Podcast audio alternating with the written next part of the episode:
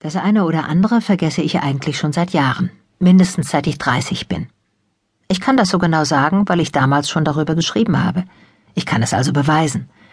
Natürlich weiß ich nicht mehr ganz so genau, wo ich darüber geschrieben habe oder wann, könnte das aber bestimmt herausbekommen, wenn ich müsste.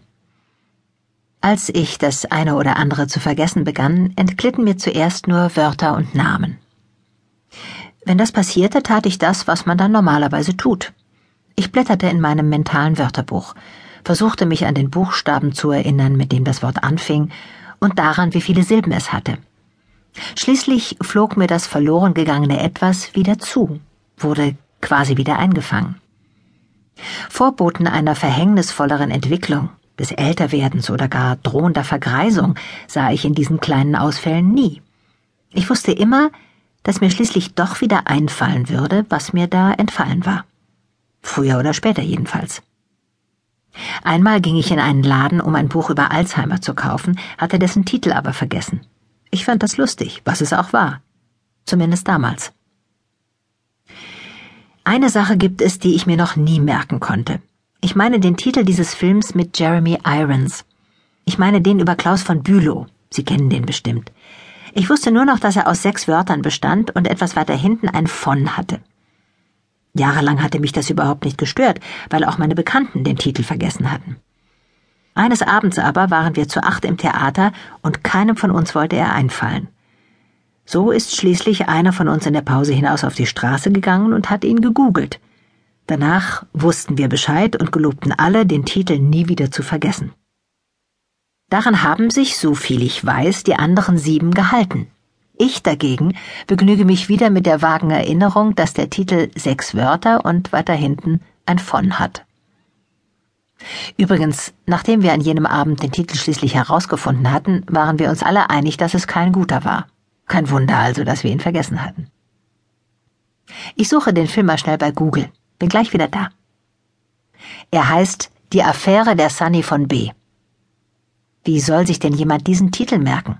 Der hat doch wirklich nichts mit irgendetwas zu tun. Jetzt möchte ich aber zum eigentlichen Thema kommen. Ich vergesse nun schon seit Jahren Dinge, neuerdings aber auf andere Weise. Früher war ich fest davon überzeugt, dass mir alles Vergessene schließlich wieder einfallen und sich mir dann einprägen würde. Inzwischen weiß ich jedoch, dass dies wohl doch nicht möglich ist. Vergessenes ist unrettbar verloren. Neues bleibt nicht hängen. Eines Abends lernte ich einen Mann kennen, der mir erzählte, dass er ein neurologisches Problem habe und sich Gesichter von Menschen nicht merken könne, die er kennengelernt habe. Er sagte, dass er sich manchmal im Spiegel betrachte und keine Ahnung habe, wen er da vor sich hätte. Auf gar keinen Fall möchte ich das Leiden des Mannes herunterspielen, zumal ich überzeugt bin, dass es sich um ein echtes Syndrom mit einem langen Namen in Großbuchstaben handelt. Aber das Einzige, was mir dazu einfiel, war, Willkommen in meiner Welt. Vor ein paar Jahren gestand der Schauspieler Ryan O'Neill, dass er kürzlich auf einer Beerdigung Tatum, seine eigene Tochter, nicht erkannt und sich dummerweise an sie rangemacht hätte. Schnell waren alle mit einem Urteil bei der Hand, ich allerdings nicht. Einen Monat zuvor hatte ich mich selbst gerade in einem Einkaufszentrum in Las Vegas aufgehalten, als ich eine sehr sympathisch aussehende Dame lächelnd und mit ausgebreiteten Armen auf mich zukommen sah. Ich dachte, wer ist diese Frau? Woher kenne ich sie? Als sie anfing zu reden, begriff ich, dass es meine Schwester Amy war. Sie mögen jetzt denken, wie hätte sie auch wissen können, dass ihre Schwester in Las Vegas war? Da muss ich Ihnen aber leider beichten, dass ich es nicht nur wusste, sondern dass sie auch genau diejenige war, mit der ich in der Mall verabredet war. All dies macht mich traurig und mutlos. Vor allem aber bewirkt es, dass ich mich alt fühle. Ich entwickle bereits viele Symptome des Alters, von den körperlichen mal ganz abgesehen. Ich wiederhole mich gelegentlich. Ich sage öfter, als ich noch jung war. Oft verstehe ich einen Witz nicht, auch wenn ich dann immer so tue, als ob.